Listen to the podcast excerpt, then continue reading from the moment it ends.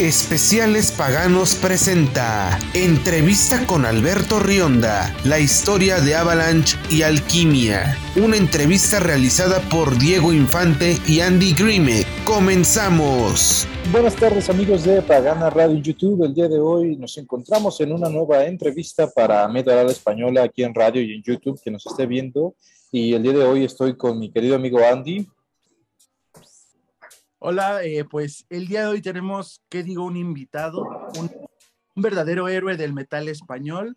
Por si has vivido todo este tiempo debajo de una roca y realmente no sabes quién es. Estoy hablando del creador de esta banda, que es Avalanche. Estamos, vamos a platicar con Alberto Rionda. Alberto, muchas gracias por darnos un poquito de tu tiempo y permitirnos entrevistarte para este canal. Bueno, gracias a vosotros por esa gran introducción y, nada, listo para la charla. Venga, pues el día de hoy eh, hemos conseguido que Alberto esté con nosotros y vamos, como habitualmente, a hablar un poco de los inicios de este gran artista que seguramente tiene cierta preparación y que nos puede comentar ciertas cosas muy curiosas, ¿no, Alberto? Entonces, me gustaría preguntarte cómo fueron tus inicios, cuál es tu preparación, tus influencias y todo este tipo de cosas. Bueno, entiendo que inicios como, como músico, ¿no? Como guitarrista y todo, ¿no? Así es. Sí, sí, empecé tocando de manera autodidacta el teclado. Eh, y cuando finalmente me apunté a clases de guitarra clásica, estuve estudiando guitarra clásica varios años. Empecé con 18 años, bastante tarde, la verdad. Y me lo, lo, que, sí que empecé, me lo tomé en serio, ¿no? En, enseguida me di cuenta de que quería ser músico profesional y me dediqué en cuerpo y alma, aparte que también estudié ingeniería de minas, pero enseguida, en cuanto tuve la oportunidad, ya me desvinculé y me dediqué completamente a la música. Estuve 3, 4, 5 años dedicándome por completo al estudio del instrumento. Llegué a tocar unas 10, 12 horas diarias. Eh, llegado el momento, eh, empecé con Avalanche, eh, con gente de mi propio pueblo, eh, del pueblecito donde vivía monté un estudio de grabación porque entendí que era la única manera de poder sacar adelante el proyecto de Avalanche y también pues eh, si quería ser músico tenía que mm, saber grabarme, saber de producción o a, estudiar todo lo relativo a la producción musical, composición, eh, instrumento, el business, eh, cómo funcionaba realmente el negocio ¿no? de la música crear un sello propio, una, una manera de, distribuir la banda y de ser totalmente independientes, que así, lo, así fuimos, no, dependimos de nadie para sacar el proyecto de Balance adelante, nuestra propia agencia de management, nuestro propio sello discográfico, nuestros propios errores y aciertos, ¿no? Y lo que sí teníamos era todas las ganas, yo digamos así, de, para que la gente se sitúe, pues de, de todos los componentes de la banda, pues fue el único que quizás se arriesgó a, a que es totalmente profesional. Y por eso al final me quedé un poco como el líder de la banda y un poco el, responsable de todos los pasos ¿no? que, iba dando la banda. Y bueno, pues desde entonces hablamos del año quizá pues 92, 93.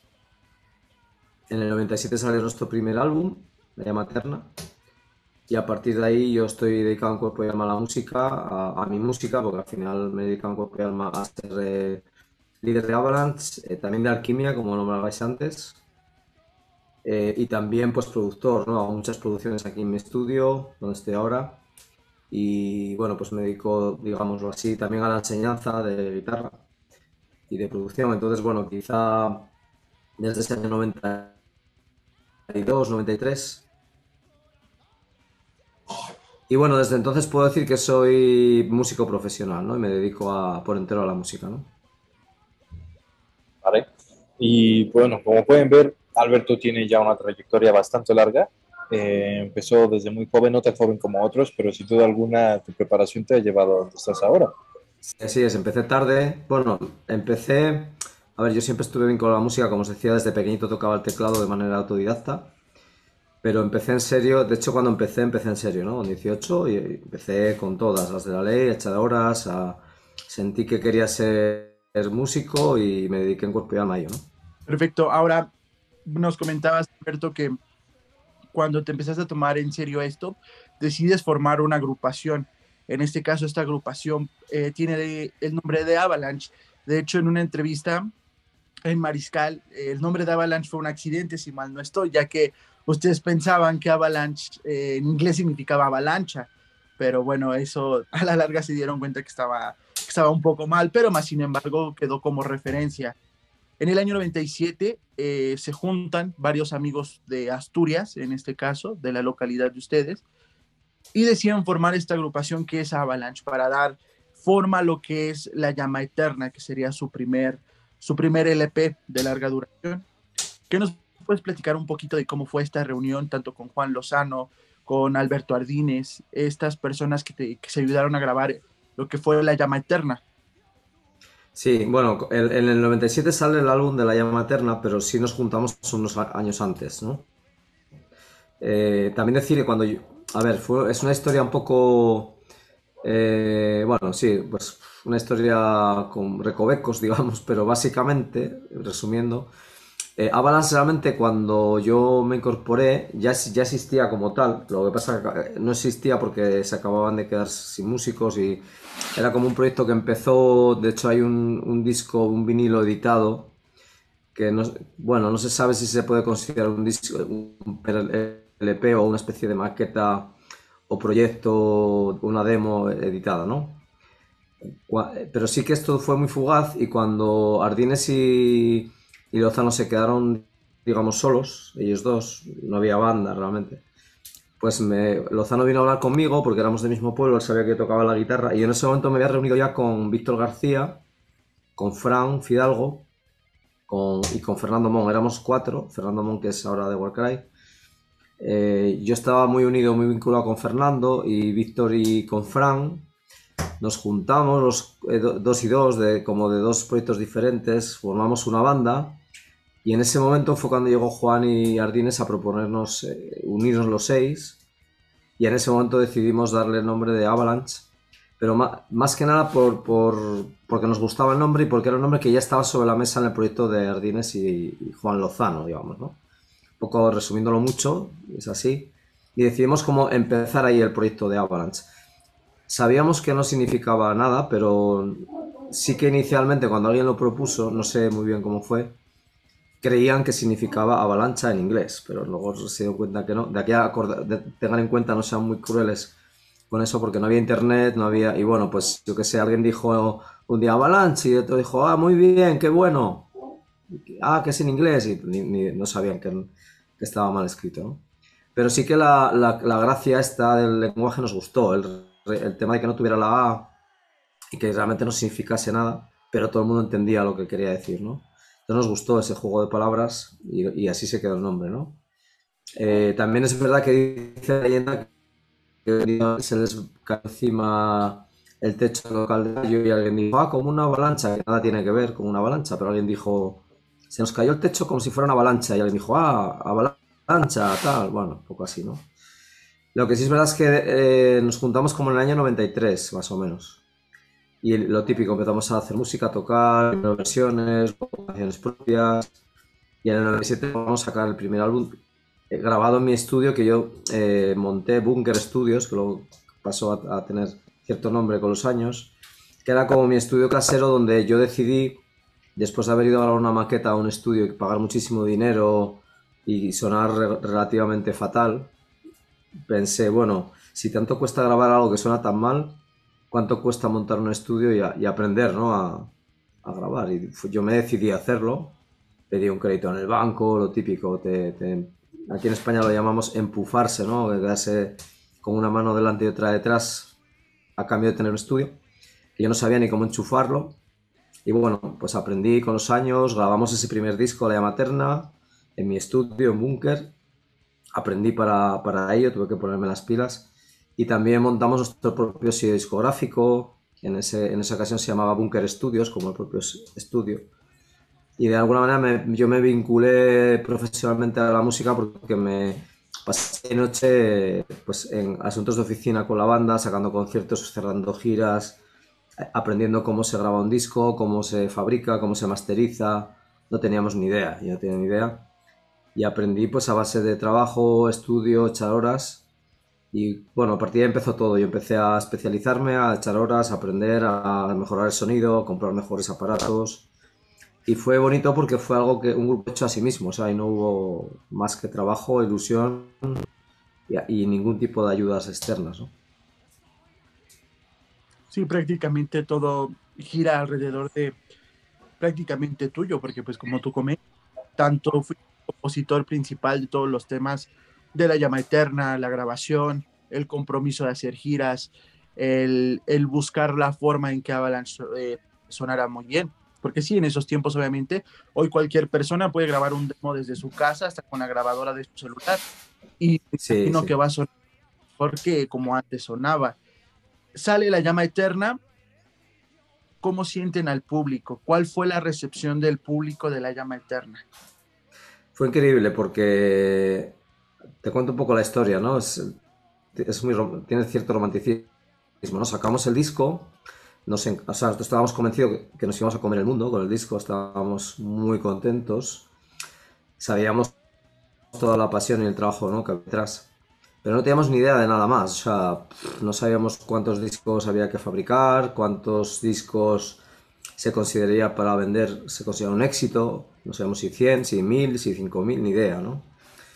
Bueno, total, fabricamos, no recuerdo, creo que, creo que hablo bien si digo que fabricamos 500 copias. Nos llegó un palet de discos al estudio allí que no sabíamos qué hacer con ellos, eh, ahora cómo los vendemos, bueno, ni idea, ¿no? Y recuerdo que nos llamó una distribuidora aquí del norte y nos pidió mil discos. Nos dijo, oye, hemos escuchado el disco, nos ha gustado, mándame mil. Y hostia, solo tenemos 500, ¿no? ¿Cómo hacemos? Bueno, bueno, pues te doy dinero para que fabriques. Bueno, nos arreglamos y en una semana se vendieron esos mil. Y el tipo, ah, esto es increíble, ha sido un éxito, tal. Bueno, en un mes al final vendimos como unos 4.000. Eso es la hostia. Nosotros sabíamos, ¿no? Pero no nos hacíamos una idea de lo que estaba pasando. Ese disco empezó a ser viral en España. No teníamos ese feedback, porque hoy en día tenemos las redes sociales, tenemos... De aquella no sabías si el disco estaba gustando, si no, no, teníamos ese feedback.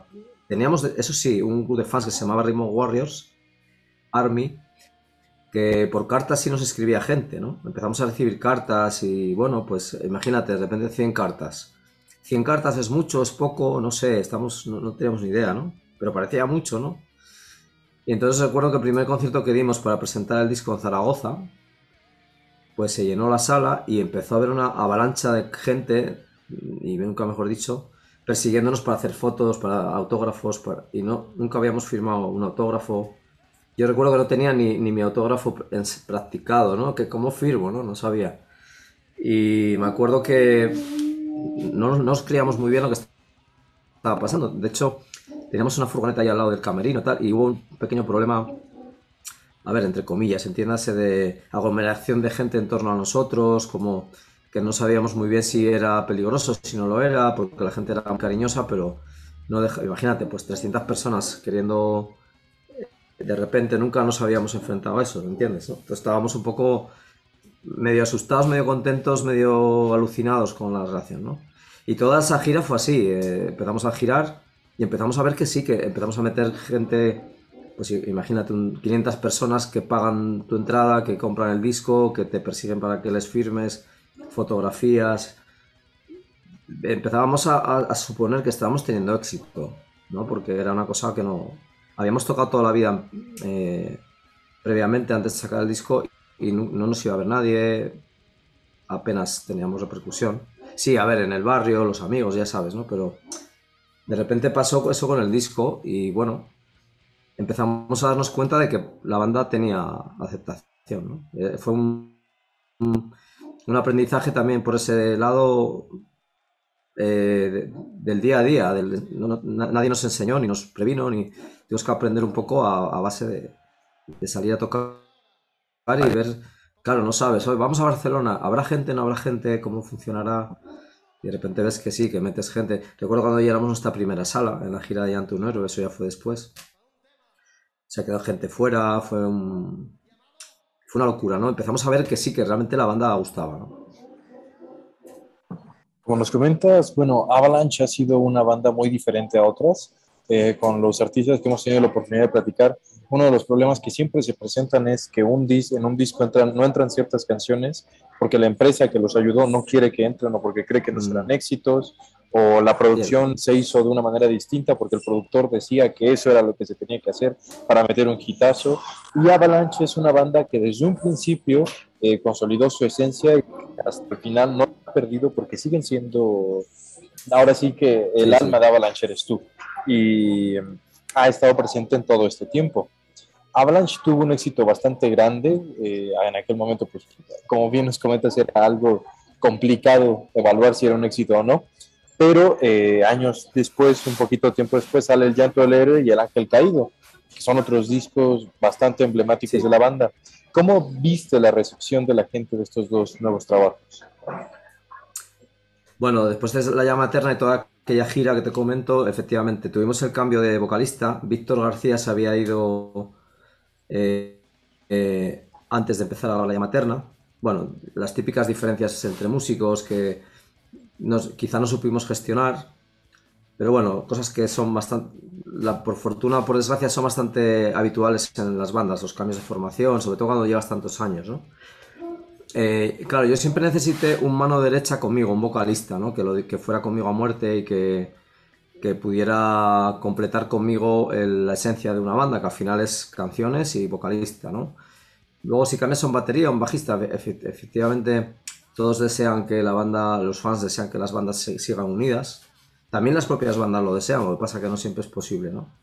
Y, en ese sentido, pues entró Víctor, eh, logramos hacer el disco ya 9, que era, creo que fue un auténtico discazo y, nos encontramos con un sonido muy personal, con Víctor tiene una voz y tiene una voz muy épica, muy, poder, muy, muy característica, muy personal, ¿no? Y para el tema de letras que teníamos, Torquemada, Pelayo, encajaba perfecto su, energía, ¿no? Cantando su, y su, porte metalero que también tiene.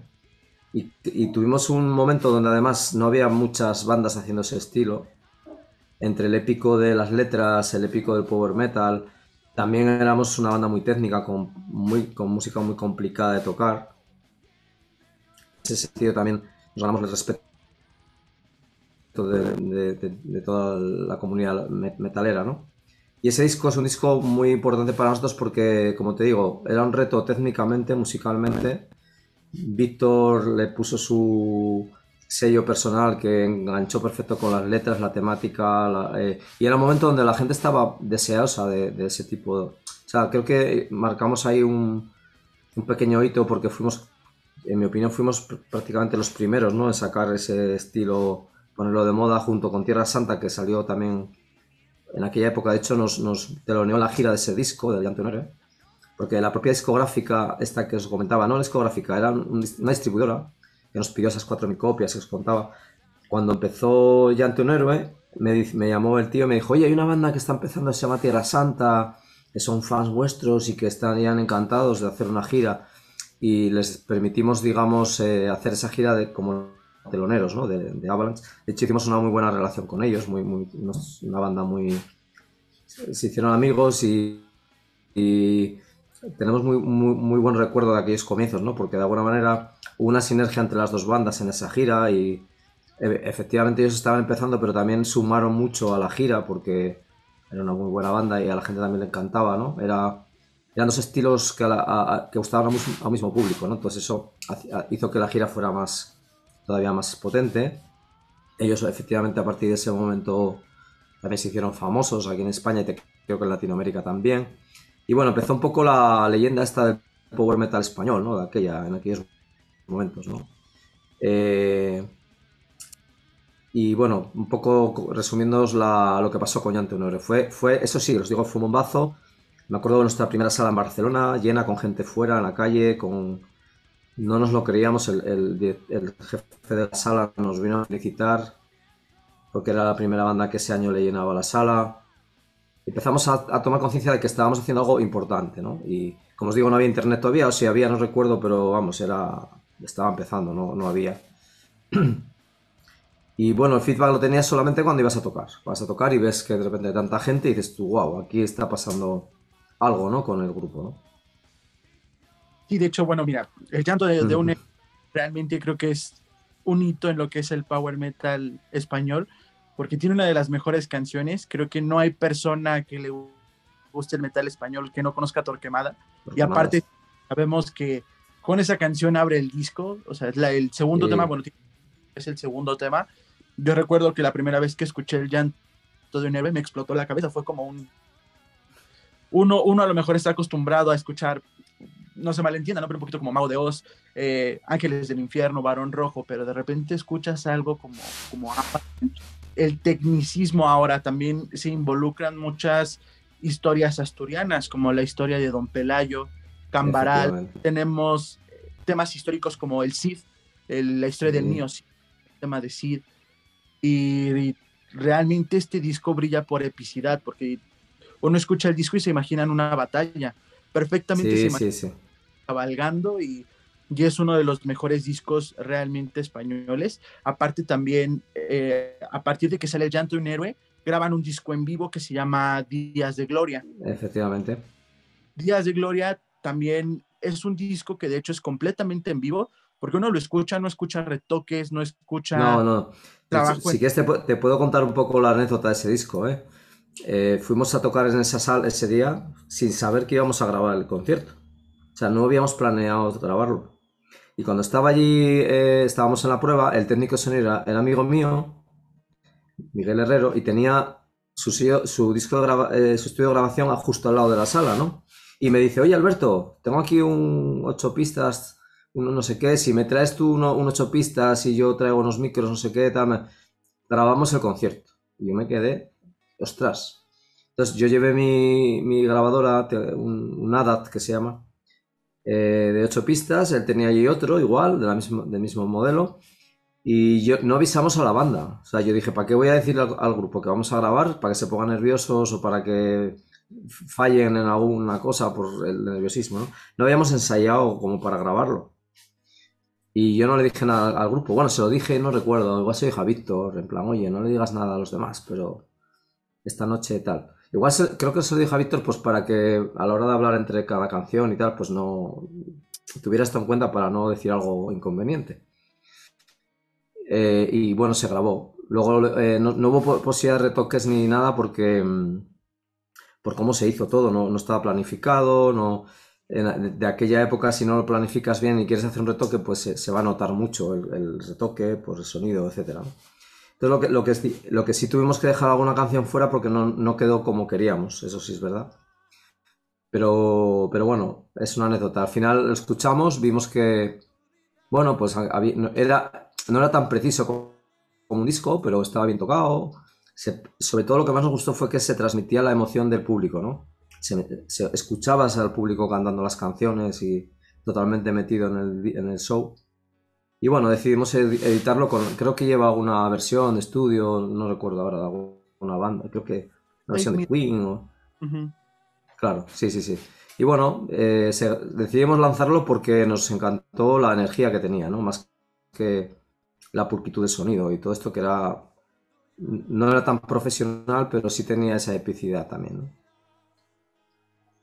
Vale, con, eh, con esto también viene pues la salida del Ángel Caído que es uno de los discos, aparte de este, más emblemáticos de la banda, que de hecho regrabaron y que hubo hace poco, hace unos años ya, una, una nueva edición de este disco. ¿Qué nos puedes contar de esto, las giras, la recepción de, de este disco que es emblemático de la banda?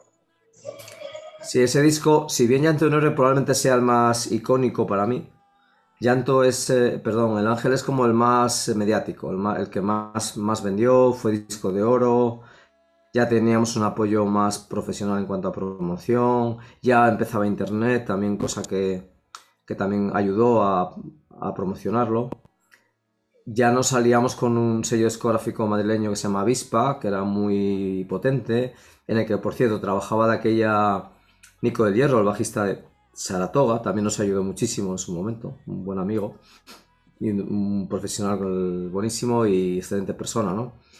Y bueno, pues hicimos un trabajo buenísimo, sobre todo, ya todo lo que fue la composición, la temática creo que también fue muy bien aceptada. Ya no era tan guerrera, pero era más mística, más de dioses y hombres, que también era un tema que creo yo que a los fans también les encantó, ¿no?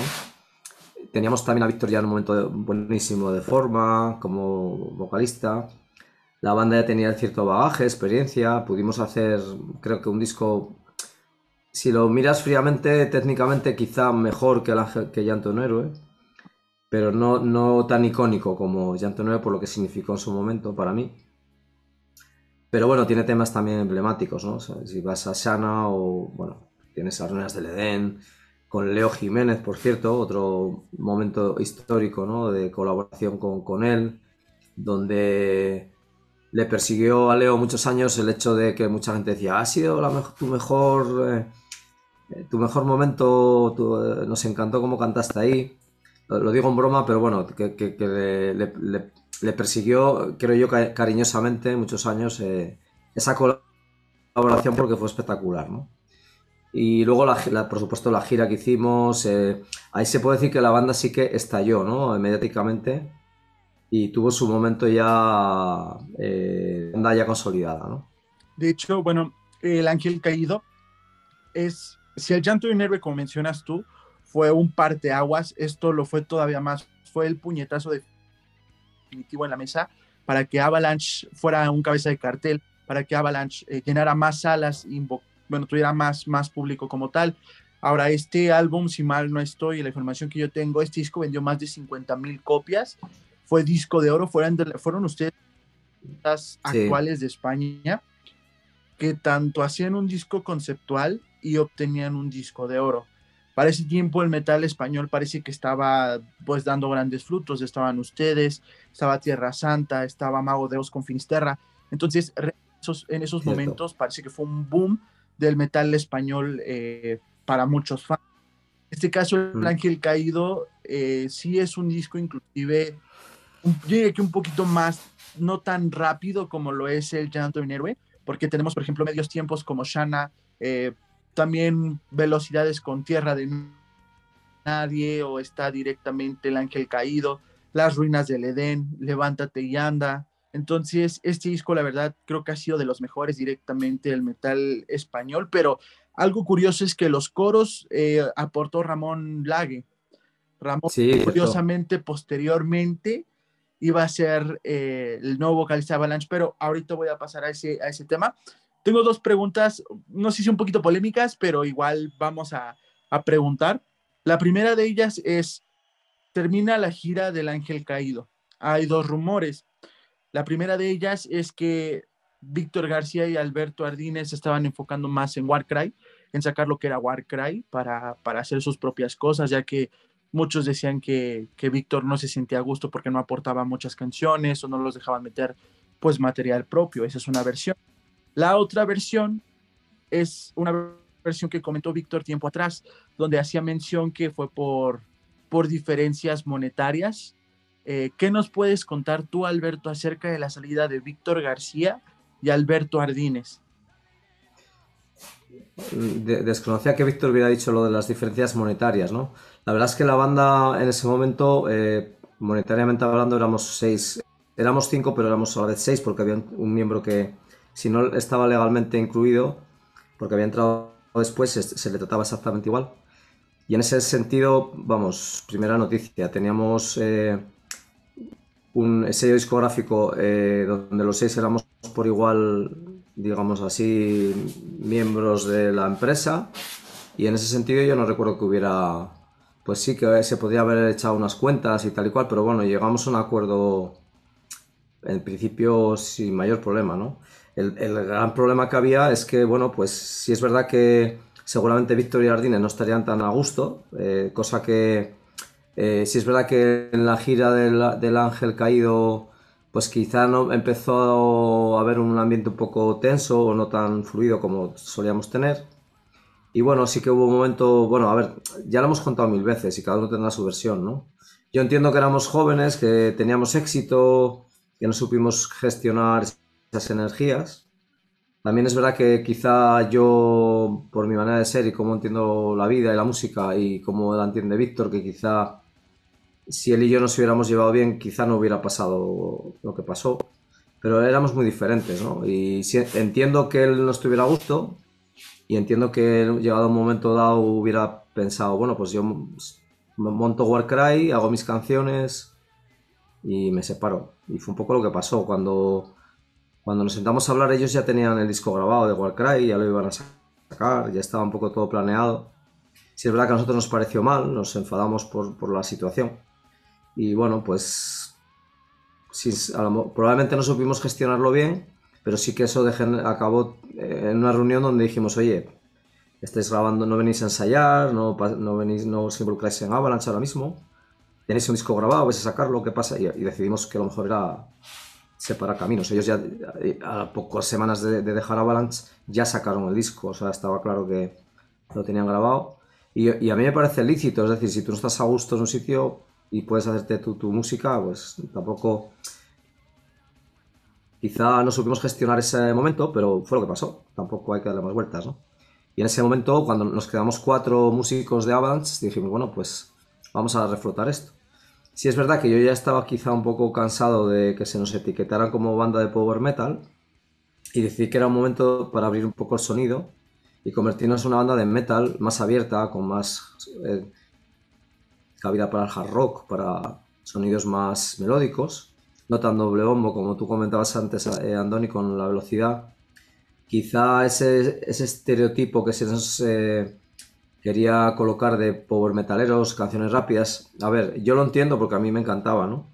Pero yo estaba ya pensando en, bueno, no me gustaría quedarme encasillado en ese sonido de doble bombo rápido, que por otro lado es fácil para un músico de mi característica, pues hacer todo doble bombo a toda hostia, todo torquemada todo el rato y venga, y sería lo más comercial realmente, porque sabíamos que esa fórmula gustaba, ¿no? Pero fue un momento de catarsis donde yo dije, bueno, vamos a meter. Ramón era, para que, si alguien no lo sabía, en la gira del Ángel Caído era nuestro Roddy, era nuestro técnico. Y entonces eh, había muy buena sinergia con él, eh, sabíamos cómo cantaba ya. De hecho, había grabado un disco que se llama de Pacojones Band, una banda, bueno, un género bastante diferente, pero yo ya le conocía a nivel energía personal y a nivel de voz, ¿no? Y que nos pareció a todos que era la elección iba a ser traumático para los fans, como así fue. Pero a la larga creíamos que era lo mejor. Íbamos a conseguir una carrera con, la voz de Ramón, con otro estilo de música donde el power metal también tendría cabida, pero no solamente. Y bueno, fue un poco esa la transición, ¿no? De, ese momento donde Víctor y Ardines decidieron emprender ese camino con Warcry, que luego a la larga eh, también se iría eh, Iván y Roberto, se fueron un poco con ellos. Sí he de decir, esto lo he dicho muchas veces, que se fueron en plan, les va mejor a ellos, os abandonamos, ¿no? Un poco, eso sí que fue más traición en ese momento para nuestra manera de entenderlo, porque si cuatro personas deciden seguir juntas y de repente uno dice, oye, que es que hay van mejor, están vendiendo más, nos vamos. Eh, fue, eso sí fue una, una, bueno, lo, lo, vivimos así, ¿no? En ese momento. Pero bueno, todo el mundo tiene su porqué, su verdad, sus motivos. Al final nos quedamos Fran y yo solos y decidimos seguir ¿no? con, con la balas, ¿no? Ok, ahora antes de pasar a lo de Ramón, Diego, para que tú preguntes lo de Ramón. No, vamos a hacer primero una pequeña pausa comercial que tenemos que pasar unas cosas por aquí y eh, ahora sí con este nuevo rumbo vamos a, a, volver a regresar. Así que en YouTube esto no lo van a ver, van a ver un corte y en radio pues fíjense con nuestros bonitos comerciales.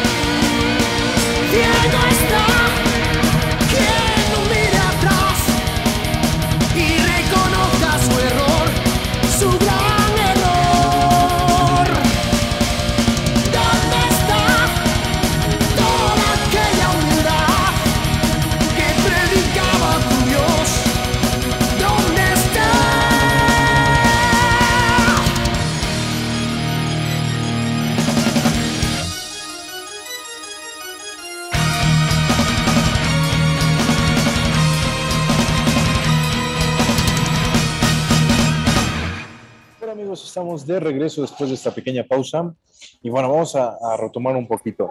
Sale, la banda queda prácticamente con dos miembros y aquí pues empieza la, ahora sí que la reformación de Avalanche, ¿no? Entra Ramón ahora sí como vocalista y bueno, pues esta es una etapa de formación nueva antes del parón de Avalanche, ¿no? Sí. ¿Qué nos puedes contar de esto, Alberto? Bueno, pues eh, nada, volvimos a nada, eh, con ya este caso entró Marco a la batería, entró Dani León, este, entró Roberto Junquera, eh, teclista, entró Ramón, estábamos Fran y yo, tuvimos que refundar un nuevo sello discográfico y todos nos mentalizamos a empezar de cero, o sea, decir, vale, hay un nombre, hay un bagaje, hay unos discos ya era el tercer vocalista, era un vocalista muy diferente a los anteriores. A mí siempre también me gustó tener vocalistas con una voz muy personal y que nadie comparase un vocalista con otro porque no tendría ningún sentido comparar, por ejemplo, con Víctor o a Víctor con Lozano, como más adelante a Isra con Ramón, inclusive ahora a Lirio con Isra, ¿no? Yo siempre he buscado vocalistas personales y que ellos defendieran sus canciones y que la gente entendiera que era una nueva etapa de la banda y que era, lo que había y había que, digamos así, sacar adelante el proyecto. ¿no? En este momento estaba Ramón, tuvimos muy buenos momentos con él. El disco sí que puedo decirte que es probablemente, en cuanto a discos de culto, sea uno de los más valorados por los fans, porque fue un disco no entendido de primeras por mucha gente y luego muy respetado hasta por mucha gente que en su momento lo criticó.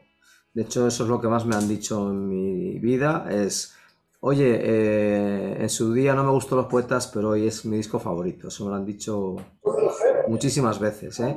Mucha gente que quizá demandaba power metal, demandaba más llanto de un héroe, demandaba más torquemadas, ¿no? Y con los años, como a todos nos ha pasado, pues eh, fueron capaces de entender Los Poetas han muerto y disfrutarlo sin esa nostalgia del power metal épico, ¿no? Digamos así. Y bueno, esa transición pues sirvió para consolidar a la banda con quizá una base de fans más maduros, entiendo yo, con más eh, capacidad de escuchar la música sin prejuicios, sin... De hecho, un poco fue también el objetivo de la banda, sacar discos también que cada disco no tuviera un nexo tan claro con el anterior y que cada disco fuera una, caja de sorpresas, ¿no? que no fuera a repetir una fórmula como muchas bandas hacen y se encasillan al final en un sonido. Y yo quería experimentar muchos sonidos diferentes, ¿no? Perdón. En ese sentido, bueno, pues la, formación de Avalanche en ese momento se consolidó así, pensando en un nuevo sonido y una nueva etapa, ¿no? Bien diferenciada. Creo que en los muertos notamos los cambios más abruptos porque notamos más hard rock, metal más progresivo, más digerible, quizá para llegar a, a un público más abierto musicalmente, no tanto a las chamarras de cuero y aguante y pasión, sino más que llegue un poquito más personas diferentes. Lo podemos notar con el tema de Lucero. Hay diferentes temas muy importantes en los poetas han muertos y de hecho mucha gente lo ha comentado, comentado perdón. La época de Ramón al fue de las más odiadas. Yo creo que mucha gente se, se bajó del barco porque decían esto no es sábado. Yo quiero a Víctor García, queremos más cosas como el Ángel Caído, pero a mucha gente hoy en día se le pregunta y prefieren la época de Ramón sobre la época de Víctor García o inclusive la de Juan Lozano. Entonces, de hecho, eh, Ramón en su tiempo regrabó algunos temas de Avalanche para hacerlos propios tenemos mucha gente disfruta bastante la versión de Pelayo con Ramón, porque no, no por ser una voz diferente deja de ser épica. Entonces, con Ramón sí que hay, o bueno, yo lo noto así, sí que hay un proceso un poco más estable en el aspecto musical que siguen una línea. Ya no era tanto el power metal, sino un metal más digerible para las personas. Estamos hablando de los poetas han muerto, el hijo pródigo, hasta llegar a Malefic Time, que fue, si mal no estoy, el último trabajo que ustedes realizaron con Ramón. De hecho, si mal no estoy, Ramón inclusive lo llamaron a, tocar en el Wacken en, en Alemania. Entonces, ¿qué nos puedes platicar de toda esta época? porque es una época muy larga como para abarcarlo en un solo video, porque es una época muy larga. Entonces, ¿qué nos puedes platicar un poquito de todo esto, Alberto? No, con Ramón, en la etapa de Ramón hicimos, bueno, hay un disco que, te, que no nombraste que es Muerte y Vida, que es, fue muy icónico también. Hicimos eh, un par de DVDs, si no recuerdo más, o DVDs, como dicen, dicen por allá, en directo. Eh, hicimos giras muy buenas, hicimos varias giras por Latinoamérica. Eh, España, como bien comentas, fuimos a Wacken, hicimos una gira, una pequeña gira europea. Y fue una gira, unos, fueron unos años muy Primero, los disfrutamos muchísimo porque el comienzo fue muy criticado y eso nos hizo más fuertes y nos hizo valorar más lo que conseguimos después. La gira de los poetas, yo tuve la sensación en algún momento de empezar de menos cero, es decir, de empezar no como una banda que empieza de cero, sino con gente, con muchos detractores, gente que encima eh, quiso buscar en, mi persona eh, las culpas de por la separación con Víctor Jardines cuando no creo que sea justo culpar a nadie, simplemente tomamos una decisión profesional vital y con cierta polémica porque, como os digo, éramos muy jóvenes y quizá no fuimos capaces de gestionarlo bien, pero que no fue más allá que una separación como tantas otras bandas y que quizá al, meter al no meter a un vocalista de power metal que cantase muy agudo, que era lo, lo hubiera sido lo fácil en ese momento pues quizá mucha gente no lo entendió y también buscó en Ramón pues, eh, pues alguien a quien criticar fácilmente y mucha gente, incluso gente me llegó a decir, no me gusta vuestro nuevo vocalista. Nunca lo escuché, pero dicen que no es bueno. Eso me lo llegaron a decir. No me gusta a un, a un chico que todavía no lo escuché. O sea, ¿cómo te puede gustar algo que no escuchaste todavía, tío? ¿Dónde, ¿Dónde está tu criterio, no? Pues eso, eso llegó a ser casi hasta una moda. Ah, que, malo Ramón, que mal canta, la banda ya no gusta, tal. Bueno, pues empezamos como de cero, no, de menos cero, de menos dos. Pero nos dio igual. Nos unimos, eh, perseveramos. Creo que grabamos. Bueno, yo, yo tengo mucho cariño por todos los discos de la banda y todas las etapas, ¿no? Ramón era un cantante exquisito, súper personal, con muchos matices en la voz. Quizá a nivel vocal, vocal era todavía más completo que Víctor, y no, y no estoy comparando que Víctor sea mejor o peor, pero Víctor lo que tenía era su personalidad y su epicidad y su energía ¿no? que transmitía. Ramón quizá no tenía eso, pero tenía otros matices, eh, más, bueno, no, no, quiero entrar a compararles porque para mí parecen todos excelentes, ¿no?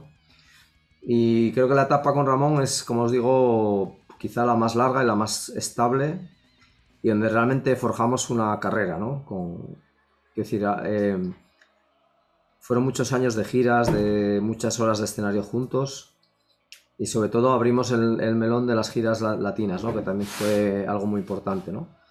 Y sí, como bien hasta, hasta Malefic Time fue una experiencia increíble, ¿no? De hecho, eh, con hicieron giras aquí en lo que era México, Colombia, Argentina también. Mucha gente se les pregunta a ustedes que son de, de, España como tal, ¿qué se siente brincar el charco? Un público que te sigue desde hace bastante, por fin tiene de experiencia, hablando un poquito em, como mexicanos, ¿qué sintió Alberto Rionda al cruzar el charco y ver a ese público que esperaba hambriento por Avalanche? Fue muy emocionante. Algo parecido a cuando salimos por primera vez aquí por España. No sabíamos a qué nos íbamos a, enfrentar, ¿no? Cuando fuimos a Latinoamérica, igual. Era la primera vez, en 2003, si no recuerdo mal. Tocamos en el Circo Volador, ahora que recuerdo en México, fue un super show.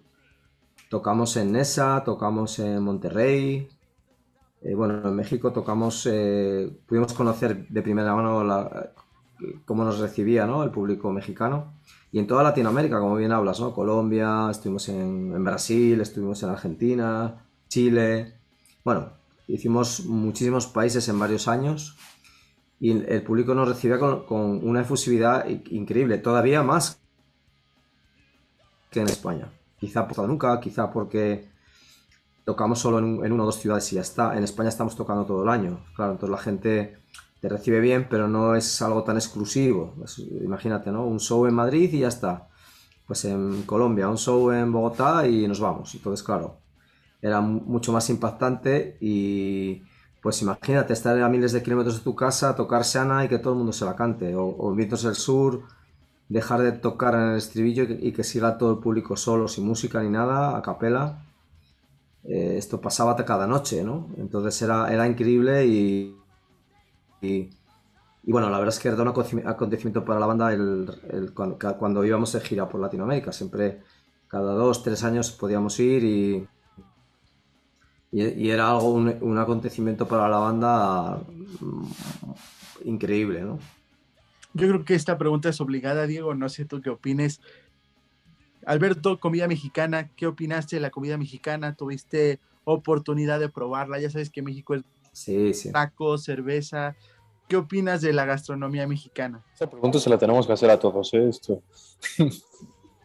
bueno, primero, primero decir que la gastronomía española es increíble. Segundo, decir que la gastronomía de cada país es increíble. Todos tienen su comida. Si vas a donde tienes que ir y te llevan a donde te tienen que llevar, y no caes en cadenas de restaurantes, digamos así, populares, o si te vas a la zona de comida casera de, donde hay que comer, en todos los países es increíble. Ahora bien, México es especial, ¿por qué? Porque la comida mexicana es como los cantantes de Avalanche, muy personal, muy tiene unos toques, o sea, en ningún otro lugar del mundo te vas a encontrar comida así. Y luego hemos tenido la suerte de, ir siempre con gente que nos llevaba a los lugares que había que ir, ¿no? Digamos así, ¿no? Eh, bueno, tengo un muy buen amigo en México, se llama Mario, de la banda Calvaria, que seguramente conoceréis o sonará. Y siempre que vamos nos recibe, nos lleva, nos eh, asesora para comer. Eh, bueno, un tipo increíble, un tipasazo. La banda Calvaria también. Por cierto, les, les mezclé el último álbum, que sacaron no hace mucho. Bueno, no hace mucho, ya no, perdí la cuenta porque hace meses que, estamos con lo de esta pandemia, ¿no? Pero bueno, el tema es que, eh, que la comida, y es más, es irreproducible. Es decir, aquí en España puedes irte a un restaurante mexicano, como quizá puedan ir a un español en México, no lo sé. Y sí, se parece porque te ponen las tortitas, te ponen la salsita picante y tal, pero no tiene nada que ver. O sea, para disfrutar la comida mexicana hay que ir a México y muy importante ir con gente de local que te lleve a donde tienes que ir y te diga esto sí, esto no, esto pica muchísimo, esto pica muchísimo y esto mejor no lo tomes, que te va a agujerear el estómago. Recuerdo una, una vez en Oaxaca, volvíamos de una gira por Estados Unidos que estábamos cansados de comer hamburguesas y comida eh, norteamericana, digamos, donde, bueno, pues está bien un día, dos, pero estábamos ya Llegamos a Oaxaca, fuimos a un restaurante casero. Allí recuerdo que éramos Roberto y yo, el teclista. Y sacaron comida casera, fue increíble, lo disfrutamos. Pero la anécdota, para que nos riamos todos, era: la señora sacó siete salsas. Y yo le pregunté qué salsa no picaba. Y la señora se echó a reír. Me dijo: ¿salsa que no pica? Eso no existe aquí. ¿Por qué? Porque no quería que me tomara una otra picante, ¿sabes? Yo, oye, ¿qué salsas no pica, no? Y me dijo, amigo, estás en México, ¿qué pregunta es esa? Sí, aquí la mayoría de cosas pican, esto es una salsa que no pique, sí, salsa. Teníamos miedo porque sabes que un español, además hay uno ha dicho que habla de la venganza de Moctezuma, ¿no? Que es que un, llega un europeo a México y como no tenga cuidado enseguida se tiene que ir al baño, ya sabes, ¿no? Sí, bueno, es que aquí eh, tenía razón la señora, si no pica no es salsa, es cualquier cosa, pero salsa no. y bueno, eh, retomando un poco la parte anterior que nos contaste de esta difícil etapa de Avalanche, en donde la gente se ponía a opinar por opinar realmente y que es algo que le pasa a muchas bandas, ¿no? Cada que hay una reformación o cada que sale y entra alguien más, lo empiezan a comparar, empiezan a, tirar hate, porque es lo que realmente hacen y muchas veces ni siquiera lo he escuchado. Entonces, con todo esto, y para sumar a un poco, un poco más, se sale el rumor de que Avalanche se lleva muy mal con Mago que era una de las bandas también mucho, muy grandes en España en ese momento junto a Avalanche. Y pues surge este rumor y, y también es una pregunta obligada. Entonces, ¿qué nos puedes contar, Alberto? Sí, de hecho, el encontronazo con ellos fue en la época con Víctor. O sea, estábamos en la gira de Llante un héroe. O sea, imagínate si ya hace tiempo. Tuvimos un, una polémica en un festival donde nos tuvimos que ir sin tocar. Eh, porque bueno, Mago de Oz era la banda cabeza de cartel y tenían su el poder necesario como para imponer una serie de normas injustas, digamos así, donde nosotros nos veíamos agraviados, donde no podíamos hacer nuestro show como habíamos acordado con la organización. Y empezó como una polémica, una discusión estándar acabó, y acabó saliendo, yéndose un poco de madre, donde decidimos, pues bueno, si no nos dejáis tocar con nuestras, eh, digamos, condiciones pactadas eh, y con nuestro show al 100% como lo traemos, pues nos dejáis al 70%, pues eh, entonces no vamos a tocar. Y, la organización dijo, bueno, pues os marcháis. dijimos, pues nos vamos. Entonces ahí nos fuimos y lógicamente hubo una un malestar con Mago de Oz, ellos con nosotros.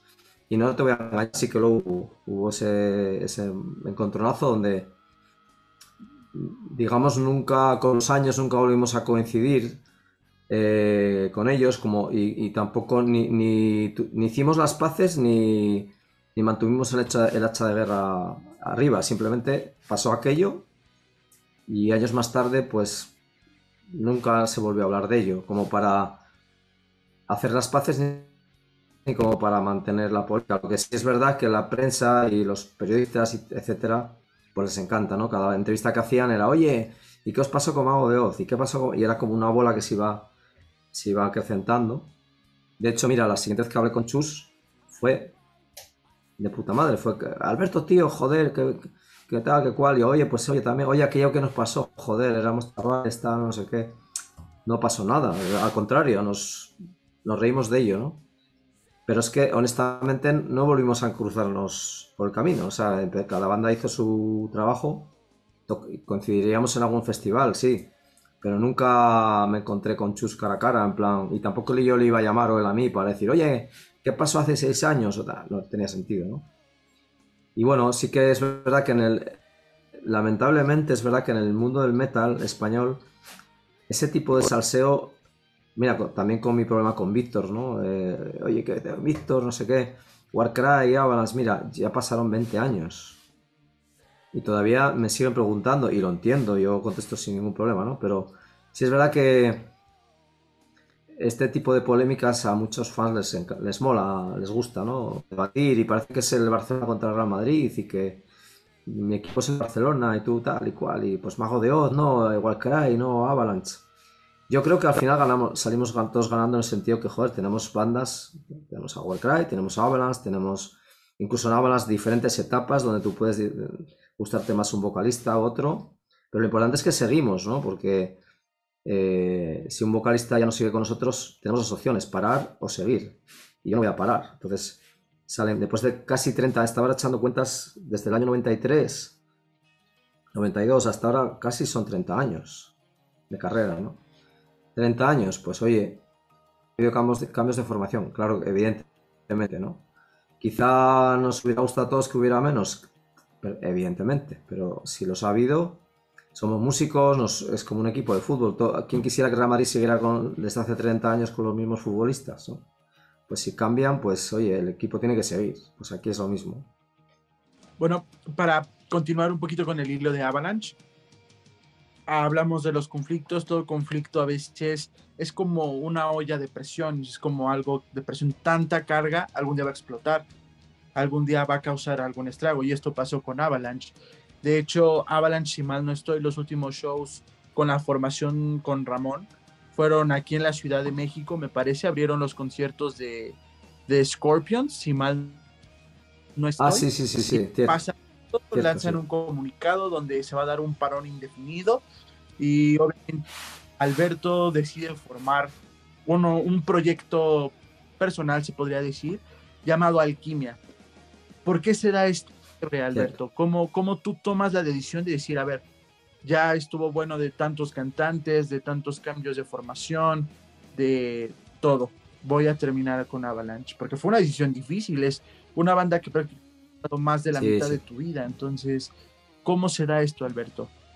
Sí, lo primero de todo, ahí te puedo asegurar que no hubo ningún músico al que le doliera más tomar esa decisión que a mí, porque yo llevaba desde el principio, era mi banda, mi proyecto, mis canciones, mis sudores, mis noches en vela, mis... Eh, inclusive relanzar la banda dos veces desde cero prácticamente, o como te decía una vez de ellas, incluso desde menos dos. Eh, había sido mucho un valle, muchos eh, valle de lágrimas y alegrías, ¿no? montañas y valles. ¿no? Y pararlo fue muy duro. Eh, pues, te puedo apostar que quien, más, quien peor lo pasó fui yo. Pero habíamos llegado a un callejón sin salida.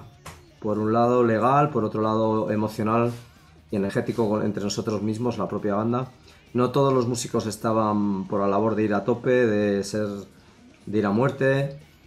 Yo mantenía ese espíritu y quizá uno de los puntos eh, claves fue lo de la gira con Scorpions, que más de una vez lo conté. Y bueno, pues ahí perdimos por actitud de varios músicos, perdimos una gira de más de un mes con Scorpions por toda Latinoamérica, llenando cada noche estadios y no pudimos hacerlo porque no toda la banda estaba de acuerdo, porque no toda la banda quería conocer el mundo, porque no toda la banda quería ir a tope y, conquistar el mundo ¿no? con, la banda. Y muchos preferían a lo mejor pues quedarse en casa o no, no estar tanto tiempo fuera o lo que fuese. ¿no? Y claro, yo me di cuenta que si no había el deseo de comerse el mundo no tenía sentido seguir con Avalanche. ¿no? Primero porque era mi vida, yo, yo sí quería comerme el mundo, como sigo queriendo hacerlo y, con comerme el mundo no me refiero a, a triunfar y si no, lo dejamos, ¿no? Sino a tener la actitud, la actitud de querer hacerlo lo mejor posible, de querer ser la, mejor banda posible, nuestra mejor versión, y cada paso que diéramos que fuera el paso firme, mejor y más óptimo eh, posible para lo que conformaba a Balance en ese momento. Si tú estás rodeado de gente que no tiene ese deseo y perdió esa energía y, y no está contigo a muerte, pues eso fue lo que yo pensé. Yo que estoy engañándome a mí mismo, estamos engañando a los fans. ¿Y, cuál es la solución? ¿Cambiar de componentes? No, no, no lo veía, ¿no? De hecho, pensé, bueno, pues acaba Avalanche, empiezo mi proyecto en solitario, que Avalanche era mi proyecto también en solitario, podríamos decir, pero había un componente emocional de banda, de amigos, de gente que, que Quiero decir, aunque yo hiciera todo fuera el jefe o el responsable, yo sí, sí consideraba que éramos una banda y que teníamos que estar todos unidos y, y cada uno entendiendo su rol, dando lo mejor de sí mismo, ¿no? Y entonces, bueno, pues tras mucho pensarlo y hablar con los demás, les dije, oye, mira, la gente estaba muy quemada también, no solamente entre nosotros, sino con, con sello discográfico, management, había unos problemas también legales de contratos muy difíciles de solventar. Y entre todos un poco vimos que era momento de parar, de dejarlo. Y bueno, así fue. Comunicado donde dijimos de parado indefinido.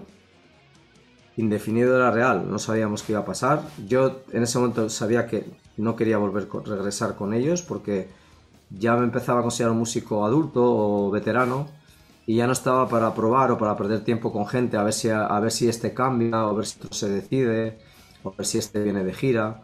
Yo quería estar con gente profesional que fuese a, por todas, ¿no? Y, si no, pues no hacerlo, porque no tenía sentido. Entonces yo en ese momento sabía que si Abras volviera algún día no, iba a ser con ellos, ¿no? Y ellos también en el fondo sabían que, que se había roto un, un, cristal y que iba a ser muy difícil volver a pegar los pedacitos, ¿no? Y bueno, se paró Avalanche con mucha tristeza y empecé de cero con un proyecto que se llamó Alquimia, donde ya conocéis, ¿no? Que, ya llamé a, Isra para que fuese el vocalista y montamos un proyecto muy, muy majo donde, de hecho, Alquimia en poco tiempo estaba metiendo, convocando más gente todavía que, en la etapa de, de Avalanche. Este es el punto de quiebre para muchas bandas. A veces eh, el éxito las consume porque hay gente que no está dispuesta a hacer lo que se tiene que hacer para continuar y para tener un camino más claro, ¿no? Eh, como bien dijiste, una gira con Scorpions hubiera sido un pelotazo para toda la gente que no los conocía, pues pudiera conseguir, o sea, pudiera alcanzar a todo ese público al que todavía no llegaba a Avalanche en ese momento. Y hay veces en las que los integrantes no ayudan mucho. Sí, esa gira, para que la gente se sitúe, no solamente es lo que tocabas de decir muy acertadamente, las miles de personas que te van a ver cada noche. Encima, el público de Scorpions, en ese momento Avalanche era un público eh, muy bueno para Avalanche porque era un rock melódico que podíamos perfectamente, eligiendo ciertas canciones melódicas en el repertorio, podíamos encandilar perfectamente a ese público de Scorpions. Pero aparte hay otro componente a tener en cuenta, es toda la prensa que te va a hacer caso, las televisiones. Lo, de hecho, nos vimos, en esta, me acuerdo en el aeropuerto vino a España, estábamos en nuestro concierto en, en el aeropuerto, estaba saliendo por las televisiones los propios músicos que no querían hacer la gira estaban arrepentidos diciendo qué tontos fuimos, teníamos que haber hecho la gira, ¿no? Y en ese momento imagínate yo escuchando eso diciendo que vas a comer el postre de un bocado, ¿no? Ahora lo dices, ¿no? A, la vuelta para casa, ¿no? En fin. Eh, y, pero hay otro componente que es el cada noche conocer a los mejores promotores y con más dinero y más serios del país. Eso no todas las bandas tienen acceso a conocerles. Entonces, mira, esta banda Avalanche eh, con Scorpions, el promotor que contrata a Scorpions, que tiene esa capacidad profesional, conoce a la banda, incluso el propio manager de Scorpions nos felicitó, nos solicitó para seguir por Europa. Y no podía porque la banda se iba a parar. ¿no? si la banda no quiso por Latinoamérica, ¿qué te hace pensar que va a querer por Europa?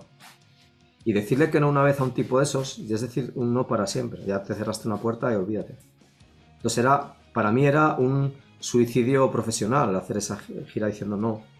Tener que decir no, porque además encima dijimos que sí primero, porque la historia fue que dijimos que sí, porque la banda votó y aunque había músicos que no querían, salió que, sí porque quería. Yo dije, imagínate, cerraron todos los pasajes de avión, los hoteles de la gira, los visados de trabajo, todo una expedición de 10 músicos, 10 personas, seis músicos y cuatro técnicos. Y después de decir que sí y cerrar todo, los músicos que habían votado que no decidieron por unanimidad no hacer caso a la votación y no ir igualmente. Eso fue el, cuando se rompió la baraja. ¿no? Y tú votas, pero si no sabes lo que tú quieres, entonces haces lo que tú quieres igualmente. Eso no es democracia, eso es... ¿Para qué votas? Di que no y ya está. Entonces fue para mí, porque encima yo era que daba la cara, fue un momento muy digamos así, yo me cabé mi tumba profesional entre los promotores, porque yo dije que sí y luego tuve que llamar para decir que no. Y quien quedó mal ahí fui yo realmente, que era el cabeza visible de Avalanche. Y todos los promotores, managers, la propia banda Scorpions, pues yo quedé mal con, con todo eso. Porque era, oye, tú dijiste que sí y ahora nos dices tú que no. Y yo pensaba, ya, pero es que yo no, yo quiero ir. Yo quien dijo que no fue, entonces iPhone se rompió, la, imaginaros, la banda está ahí por Buenos Aires con esta situación. Claro, y con esto es, como bien dijiste, cerrar una puerta de esas una vez y cerrarla para siempre. Eh, los promotores que tienen ese poder para llevar a tantas ciudades y con esa magnitud de gente en esos escenarios, pues evidentemente si quedas mal una vez no te van a volver a llamar porque es también... quedas, quedas de, de, banda no profesional, quedas de banda como de niños, ¿no? eh, ya no están para perder el tiempo. Exactamente, o sea, era la oportunidad en la que Avalanche pudo haber lanzado un, pelotazo muy hubiera grande. Sido, hubiera, sido un, auténtico pelotazo. Pero no, no, pudo ser y bueno, así, así se, se, sentenció ese final de Avalanche, ese paro, ¿no?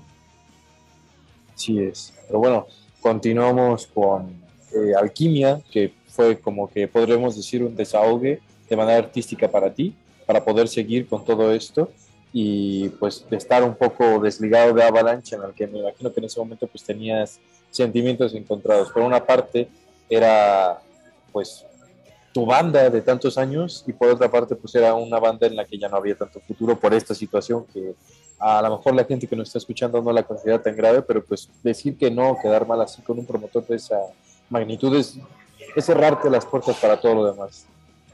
Sí, no era un promotor, era varios promotores en, en, en toda Latinoamérica. O sea, todo, en, todos los países latinoamericanos donde Scorpions tocó, quedamos fatal. O sea, nuestro nombre fue totalmente profesionalmente devaluado, ¿no? digamos así.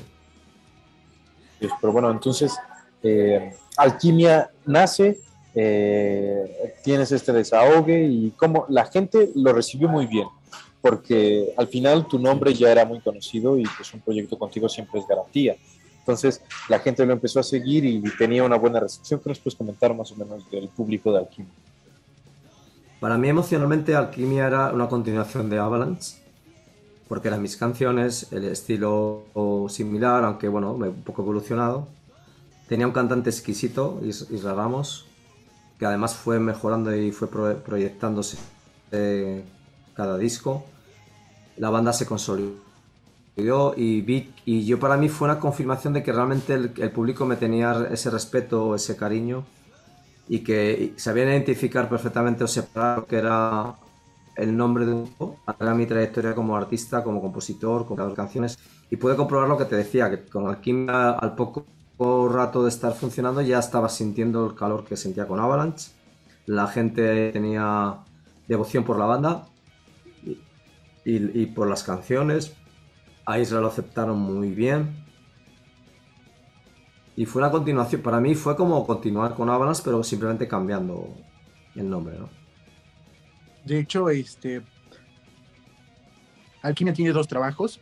El primero fue presentado como Alberto Rionda Alquimia, para identificar un poquito el proyecto. De hecho, algunos datos, inclusive estos discos de Alquimia, fueron lanzados en Japón. Si mal, si mal no estoy, alguna. Sí. Esas. Eh, aquí inclusive en los repertorios de Alquimia empiezan a haber algunas sorpresas por parte de, de ustedes metiendo algunos temas de Avalanche como Torquemada, como Sana, como La Llama Eterna. Inclusive se regraba La Llama Eterna con la voz de Israel y sí. una frescura tremenda la canción. De hecho, yo Alquimia los conocí con el segundo trabajo que fue um, espiritual.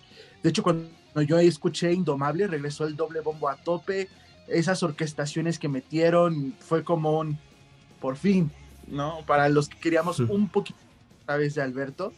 Entonces, Alquimia de hecho se presentó en Radio 3, tiene temas muy, muy que suenan muy avalanche, pero también no dejan de tener la propia esencia de Alquimia.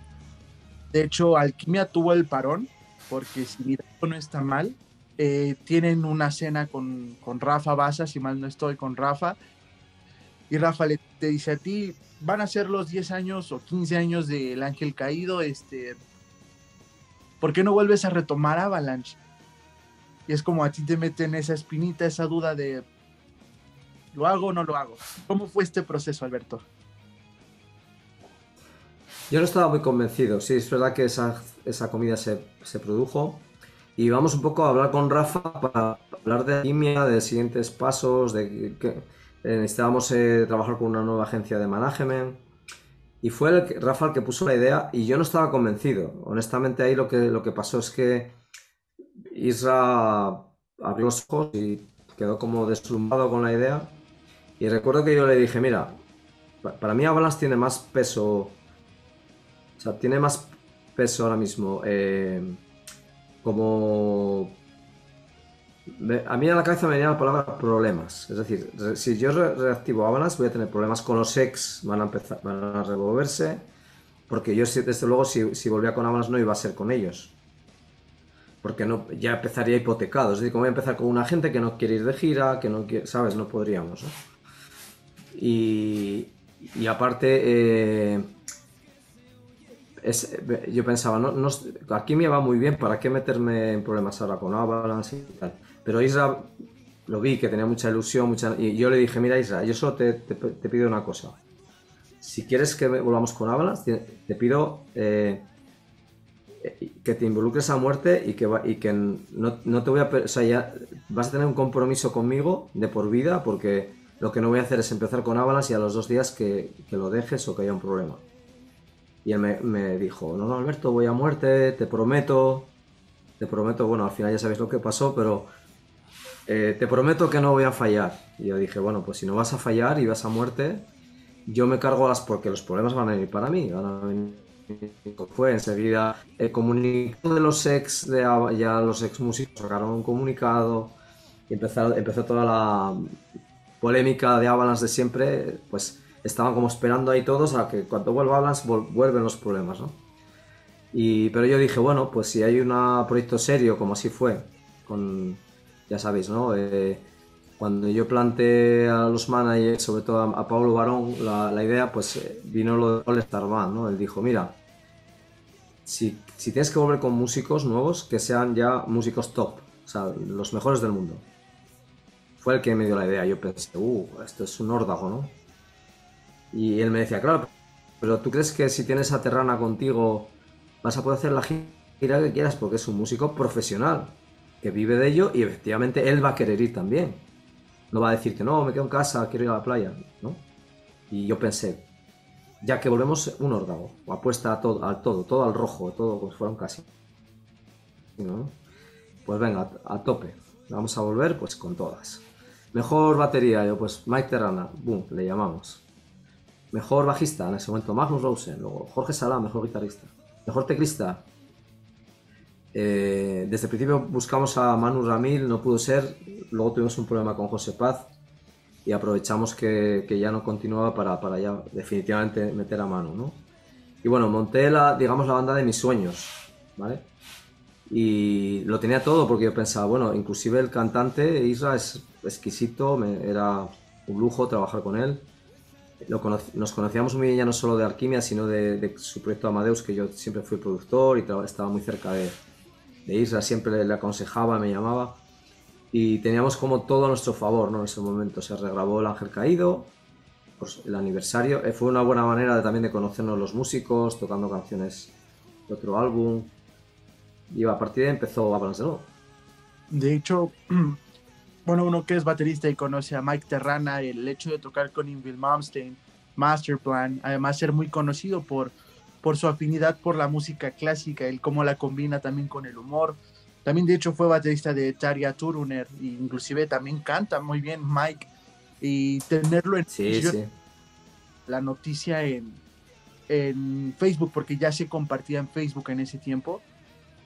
Hicieron ustedes un, una petición a los fans para aportar, grabar este, este disco y lo presentan, presentan el Ángel Porte se hizo un videoclip del ángel caído, que curiosamente Isra comenta, yo llegué tarde, ni siquiera pude cruzar unas, unas palabras con los muchos porque llegué tarde y fue grabar, grabar. Entonces, mira carta de presentación que tuve, decía Isra en esos tiempos, obviamente, ¿no? ¿Cómo fue este periodo, Alberto? Pues eh, fue, como te digo, muy ilusionante. Hicimos un crowdfunding para buscar un poco la atención de los fans y, ver si realmente nos apoyaban en el proyecto, como así fue. Y fue pues muy emocionante, porque sobre todo por el grupo de músicos que, éramos y por la estructura también que se montó en torno al proyecto profesional de management, de promotores, managers, etc. Y fue, como tú dices, empezamos con la grabación de ese videoclip, donde Isra perdió el avión, y llegó, llegó justo para grabar por los pelos. Y a partir de ahí empezó todo, ¿no? Y fue muy ilusionante y fue, digamos, un muy buen comienzo, ¿no? Para ese proyecto de All Star Band, ¿no? Y bueno, vamos a una pausa más, porque esta entrevista está siendo muy, muy informativa y muy buena. Entonces, bueno, vamos a un corto comercial más y regresamos.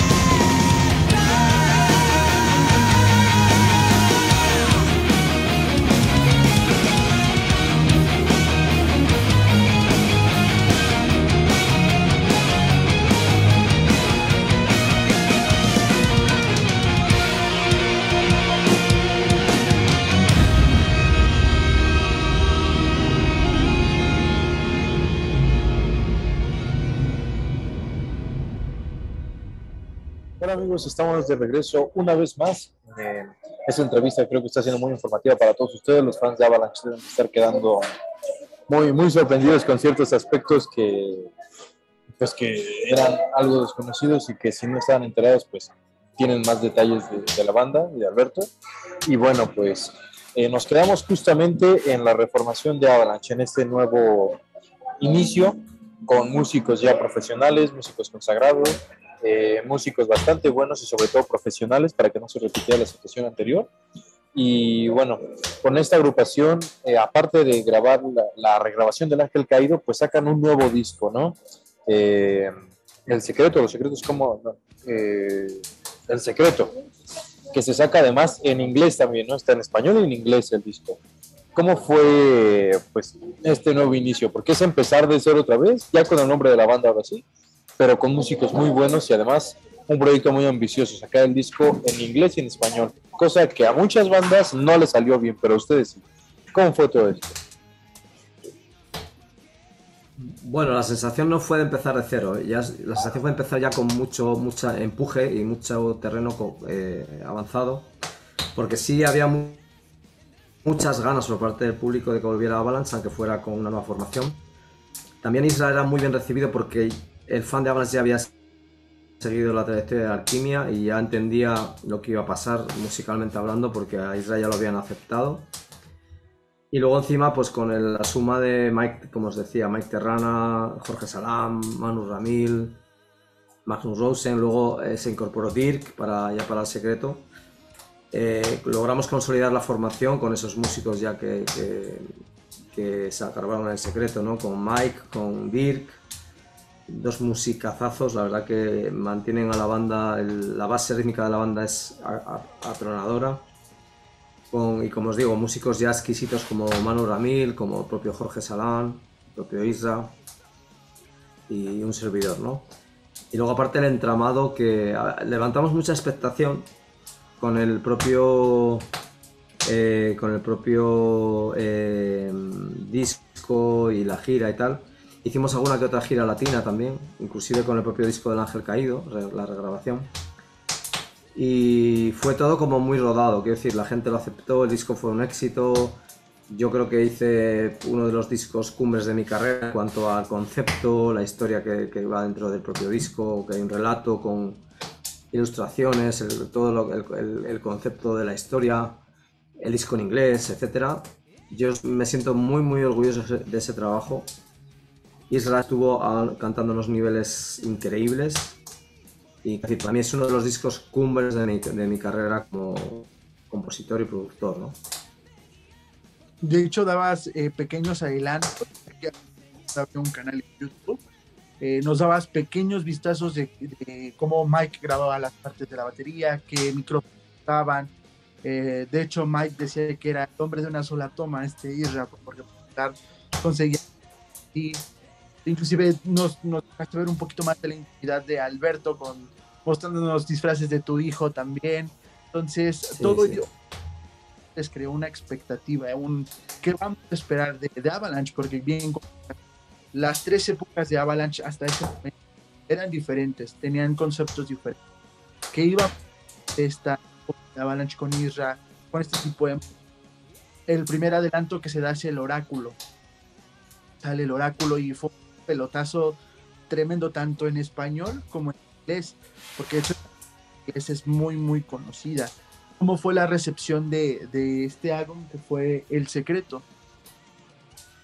Como te digo, increíble, ¿no? Porque sí que el disco, eh, modestia aparte, creo que quedó increíble. La producción, la mezcla de Roland Grapov, eh, guitarrista de Halloween, Masterplan, toda la, la producción, la portada de, de Raúl Saces. Em, bueno, todo, todo estaba como perfecto en el sitio, con el equipo ideal para salir a la carretera. Hicimos una gira europea buenísima con Rhapsody of Fire.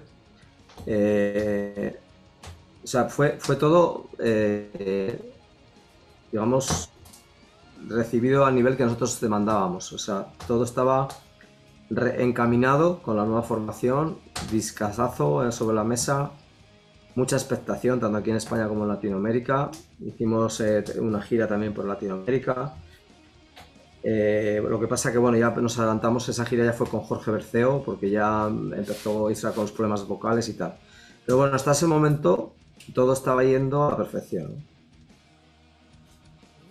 De hecho, bueno, pasa lo de Israel. Fue en Europa, justamente. Cuando ustedes estaban de gira Sí. on Fire, pasa en Europa que Israel de repente pues, ya no podía hablar. Y llegó un momento donde te dijo a ti, ya no puedo, no, no sé qué está pasando. Lo llevan al doctor, eh, si mal no estoy en Alemania. Eh, en Alemania le hacen unos estudios y dicen, oye, ¿sabes qué? Tienes que parar. No, las secuelas no hay vuelta para atrás. Israel cantó las fechas que tenía que cantar como pudo. De hecho, el concierto en Radio 3 presentando el secreto como tal, se escucha qué tan dañada estaba la voz de Isra. Nada que ver con la presentación la. Entonces se anuncia que pues tiene que parar y deciden llamar a Jorge Berceo, que es vocalista y líder de, de Zenobia. Este golpe para ti, ¿qué significó? Un foco rojo de vamos a volver a lo mismo, quiero parar. Sí, sí, sí. ¿Cómo fue? Claro, claro, imagínate en mi caso, yo, yo ya había empezado con Avalanche con dudas porque significa, yo, yo enseguida en mi cabeza sonaba la palabra por problemas, ya va- los fans van a criticarme, va a empezar que si Víctor, que si Ramón, que si tal, Isra estaba en un momento muy bueno, no teníamos necesidad de, de que Isra entrase en esa comparativa con él, porque iba a pasar, simplemente, aunque simplemente hubiéramos cambiado el nombre de Alquimia por Avalanche, hubiéramos seguido todos los mismos, hubiera venido esos problemas, porque Avalanche tiene eso bueno y todo eso malo en el nombre, ¿no? Que también lo entiendo, pero quizás yo estaba más en la energía de decir, bueno, voy a disfrutar de música, Alquimia me lo permite, no hay ninguna polémica. Incluso lo he llamado Al- Alquimia de Alberto Rionda porque si algún músico nos sigue, pues que quede claro que, no hay es, es mi proyecto, que no haya ningún problema en ese sentido. Y bueno, cuando Isra me dice en aquel día, creo que fue en Suecia, me dice. En Suiza, perdón, me dice en el escenario, "Ah, tío, no puedo, cantar, no sé qué me pasa, tal. Yo. uf". Y entonces eh, acabamos la gira, así os lo digo, con Manu cantando todas las canciones desde, el teclado y Isra haciendo lo que podía, ya, haciendo que can- bueno, sí es verdad que la, la ventaja de que el público europeo no nos conocía tanto, no conocía tantas las canciones, sonaba bien. Manu canta muy bien, por cierto. Y entonces más o menos hicimos la gira, la acabamos, pero Isra estaba tocadísimo eh, de voz y, y- y también psicológicamente. El hombre, pf, sobre todo lo que más le, le acojonó o le afectó, entiendo yo, fue que a- a- a las semanas de, regre- de regresar de la gira europea, él pensaba que, que en unos días estaría recuperado y no le ocurrió, seguía mal. Entonces cuando llegamos a, como tú dices, al concierto de Radio 3 de la televisión, claro, no nos veíamos desde la gira eh, y habíamos hecho un par de shows, pero tal, no, no nos dio para, ver que él seguía mal. Hasta que llegamos a tele. La tele se oye todo, eh, la grabación, todos oíamos que él estaba pasando mal en, la propia... eh, fueron, fueron 20 minutos de grabación, 4 o 5 canciones. Y no podía. Entonces ya era como, "Ostras, alerta, ¿no? ¿Qué pasa aquí? Encima es un momento delicado porque tú si vas a él a preguntarle, él puede sentirse como que tú le estás eh, exigiendo, ¿no? Oye, ¿qué, te, qué pasa que no estás cantando? Y no era eso. Era pues, eh, oye, aquí está pasando algo con su voz, tenemos que ayudarle o cómo hacemos, ¿no? Hicimos algún otro, otro concierto aquí en España y ya él ya vio que no, ¿no? ¿Cómo reaccionó él? Pues no dijo nada, se quedó como casa diciendo, uff, y ahora no. Toda la banda pensando, uff, Isra está mal, ¿qué pasa? No nos dice nada. ¿Será que en unos días estará bien, se recupera? Pero es que ve- veíamos, no había recuperado. Después de un par de meses de descanso, ¿no? Entonces nos empezamos a preocupar y un día, cuando, cuando la- cuando cerramos la gira latina, estábamos en la misma tesitura. Acordaros de lo que pasó con Avalanche y Scorpions. Volví a Avalanche a hacer una gira latina. Y los promotores volvían a confiar en Avalanche, digamos así, ¿no? Volvieron a decir, bueno, cambiáis de vocalista, Avalanche es otra formación, pero venga, hay demanda, vamos a hacer la gira. Y en varios países muchos promotores apostaron, invirtieron su dinero porque tienes, hay que cerrar unos contratos, unos vuelos de avión, tiene que haber un dinero, digamos así, de fianza, porque claro, no vamos a ir para allá, tiene que haber unas garantías.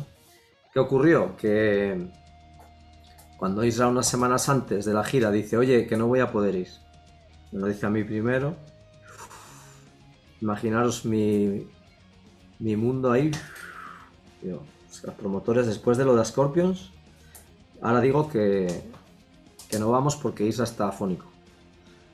Y el, propio manager aquí de Duque Producciones, Carmelo, me dijo, si no vamos, Avalanche ya no, va a poder tocar nunca más en Latinoamérica.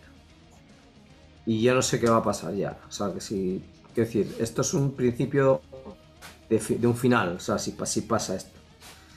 Claro, Isra decía, no, hay que cancelar. Yo le decía, Isra, si cancelamos, se acaba. O sea, no podemos volver. Eh, esto es un... Y luego tampoco tenemos la seguridad de que si aplazamos la gira o cancelamos, tú vayas a recuperar tu voz. Porque parece ser que estás igual, no has mejorado.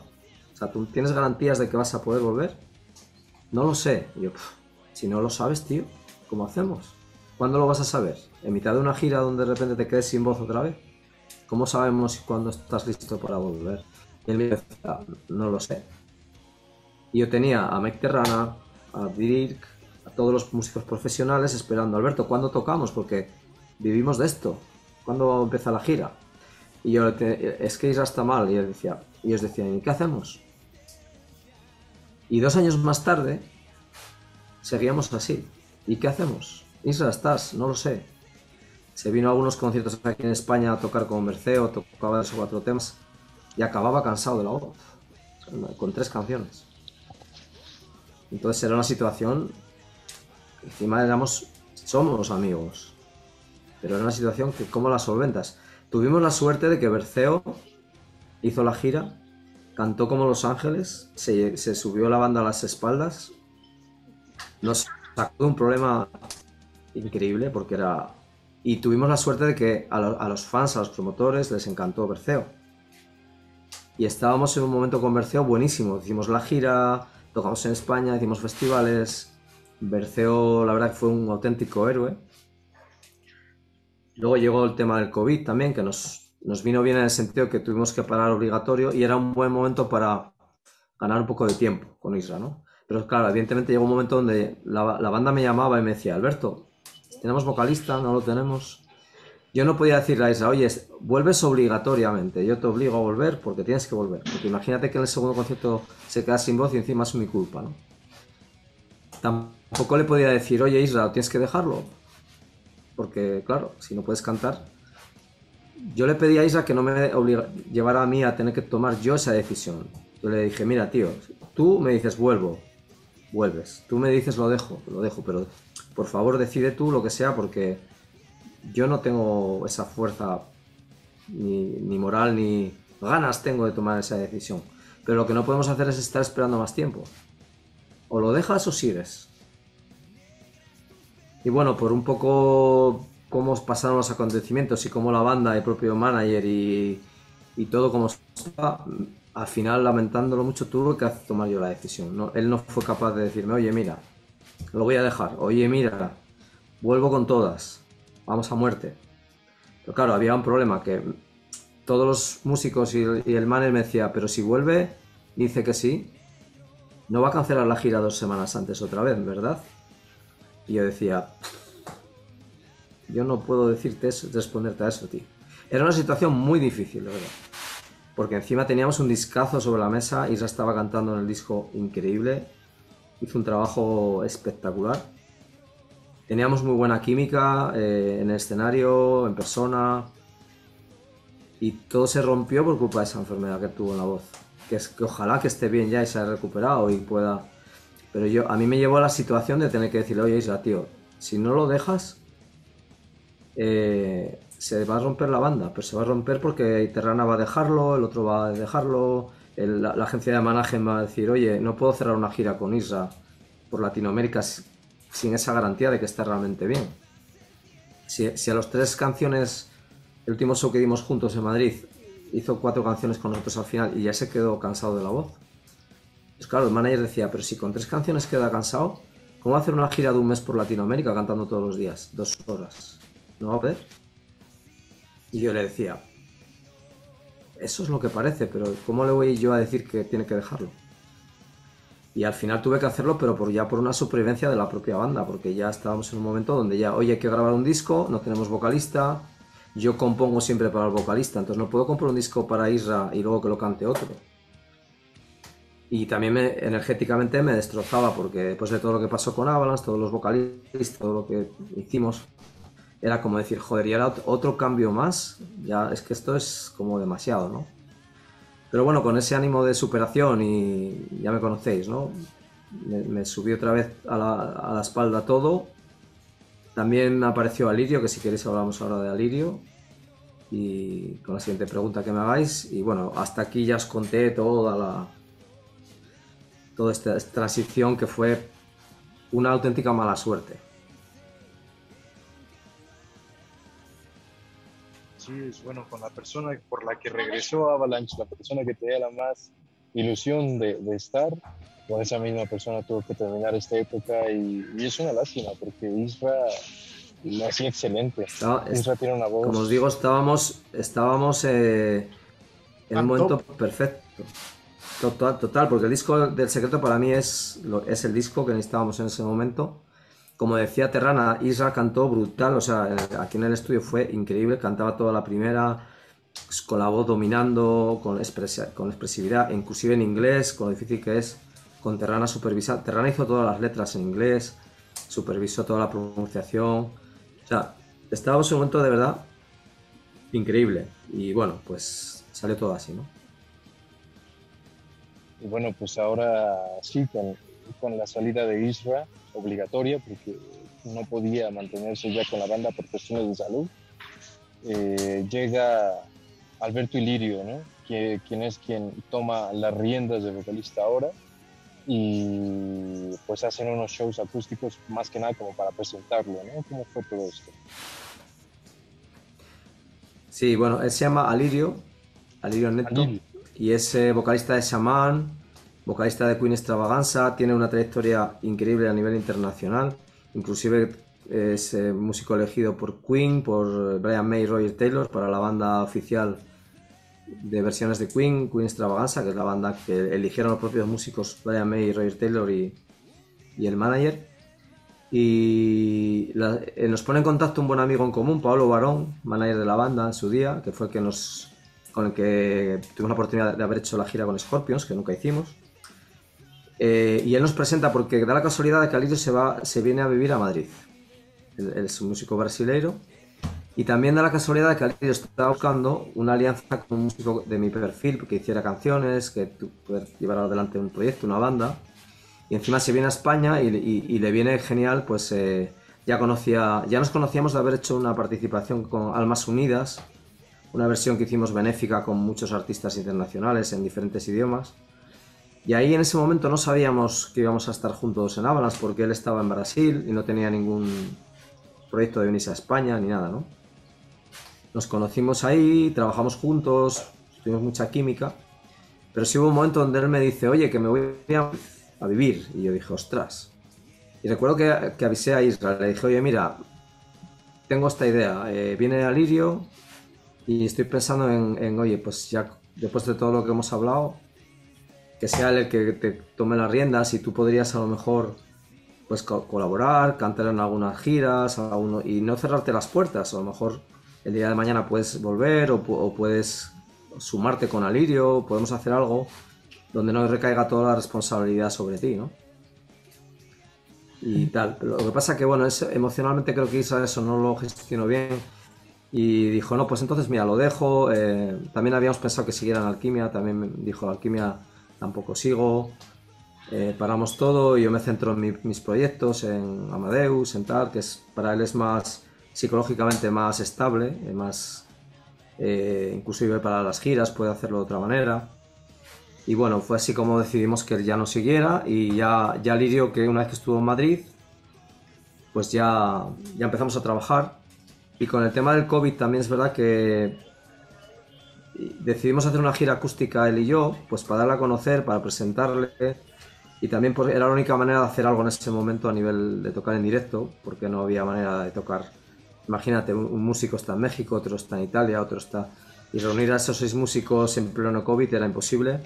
Hacer una gira por salas o clubs pequeña también. Entonces decidimos hacer esa gira con Alirio, pues para que él se rodara, para que los fans le conocieran, para que él se hiciera con las canciones, con el idioma, que él está acostumbrado a cantar en inglés.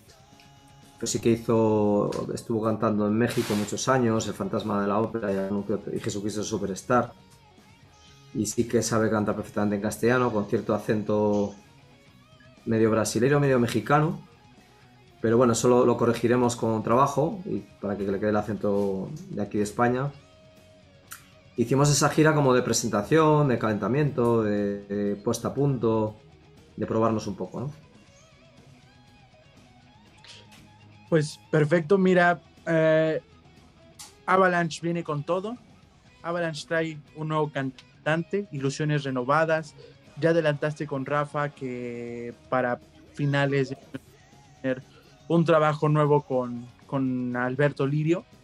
La verdad, Alberto, eh, ya para finalizar esta entrevista, de verdad damos muchas gracias por, por habernos permitido entrevistarte, porque nos contaras cosas que yo como fan de Avalanche no sabía. E estuvimos debatiendo Diego y yo acerca de qué malas decisiones algunos músicos toman respecto a oportunidades que están sobre la mesa. Alberto, ¿algún mensaje para los fans mexicanos? ¿Algo que nos puedas adelantar? Bueno, pues os puedo adelantar que el disco está compuesto. Tenemos ya una demo con todos los temas grabados. Eh, yo estoy increíblemente emocionado con los temas y eh, sobre todo el nivel vocal de Alirio. Creo que no hay precedentes en cuanto a, las capacidades técnicas que tiene Alirio con su voz. La capacidad que tiene de entender melodías, entender canciones, aportar con su personalidad. Tiene también esa característica que han tenido siempre los vocalistas de Avalanche, tiene una personalidad brutal con su voz. la demo es para mí, ya, honestamente podría salir ya al mercado como está ahora mismo, suena brutal. Alirio está increíble cantando, tenemos unas canciones creo que muy... Estamos en un momento de simplemente nos costó bastante llegar a un acuerdo con los sellos discográficos que van a editar, porque también va a salir en inglés y en castellano si bien en el disco anterior eh, un solo sello se, encargó de las dos versiones, lo cual no era de todo la mejor opción porque no hay ningún sello especializado en los dos idiomas. Hay sellos especializados en metal en castellano y otros en metal en inglés, pero entonces por eso esta vez decidimos que, que dos sellos se unieran y cada uno trabajara una de las dos versiones en su especialidad. Y esto fue lo difícil, realmente conseguir que dos sellos, estos no hay precedentes que yo recuerde en la historia de metal, en el sentido de que nunca dos sellos diferentes, eh, de diferentes ámbitos, uno especializado, digamos, en el mercado inglés, japonés, europeo, norteamericano, eh, en, el idioma inglés, y otro sello español eh, que también trabaja en Latinoamérica en, en, metal en castellano, pues empiezan a trabajar juntos, ¿no? Eso nos costó bastante, de hecho estamos ahora ultimando temas de contratos y, burocráticos son horribles, a mí no me gustan nada, pero son más, son muy necesarios y sobre todo aquí vale más no precipitarse y lo que se firme que sea bien firmado con todas las cláusulas, todo bien acordado. Estamos en ese momento ahora de que está todo bien ya sobre... Imaginaos un contrato de 80 folios en inglés con 20.000 cláusulas y tal, que donde un músico se pierde honestamente y ya es un trabajo de managers, ¿no? Estamos esperando que esos contratos se firmen, se pongan de acuerdo, que ya está prácticamente y a partir de ahí ya empezamos a, tomar pasos en la grabación. No hemos decidido todavía quién va a ser el productor, dónde se va a grabar, de qué manera, pero sí que hemos hablado mucho y hay muchas ideas. Simplemente cuando todo esté firmado empezaremos ya a trabajar en ello.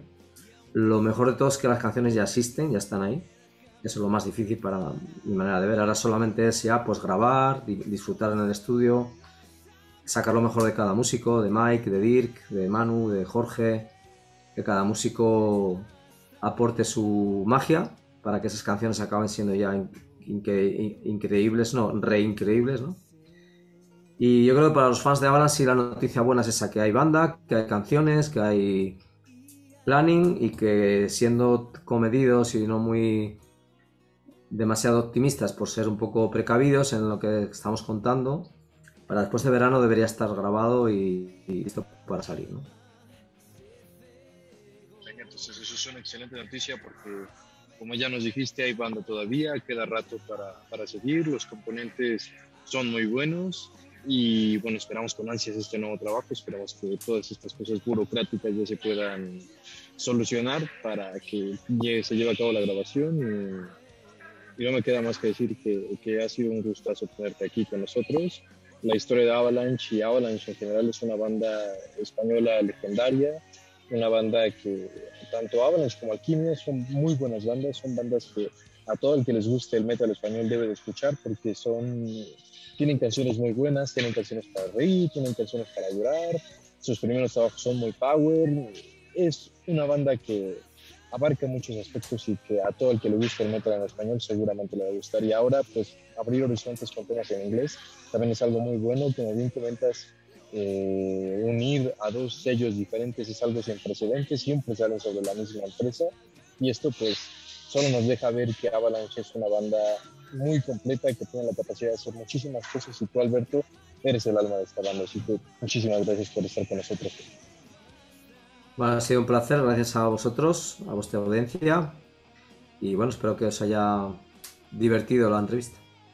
Pues bueno amigos, pues esta ha sido la entrevista, hemos tenido muchos datos curiosos, eh, hemos abarcado toda la historia de Avalanche y de Alquimia, en general la historia de Alberto y bueno, esperamos que les haya gustado mucho, esperemos que se hayan enterado de muchas cosas que no sabían y que si son fans de Avalanche tengan mucha fe en esta nueva etapa y que seguramente este nuevo disco va a ser tan bueno como el Security como todos los anteriores. Entonces, Alberto, un abrazo y muchas gracias por estar con nosotros hoy. Un abrazo y muchas gracias a vosotros.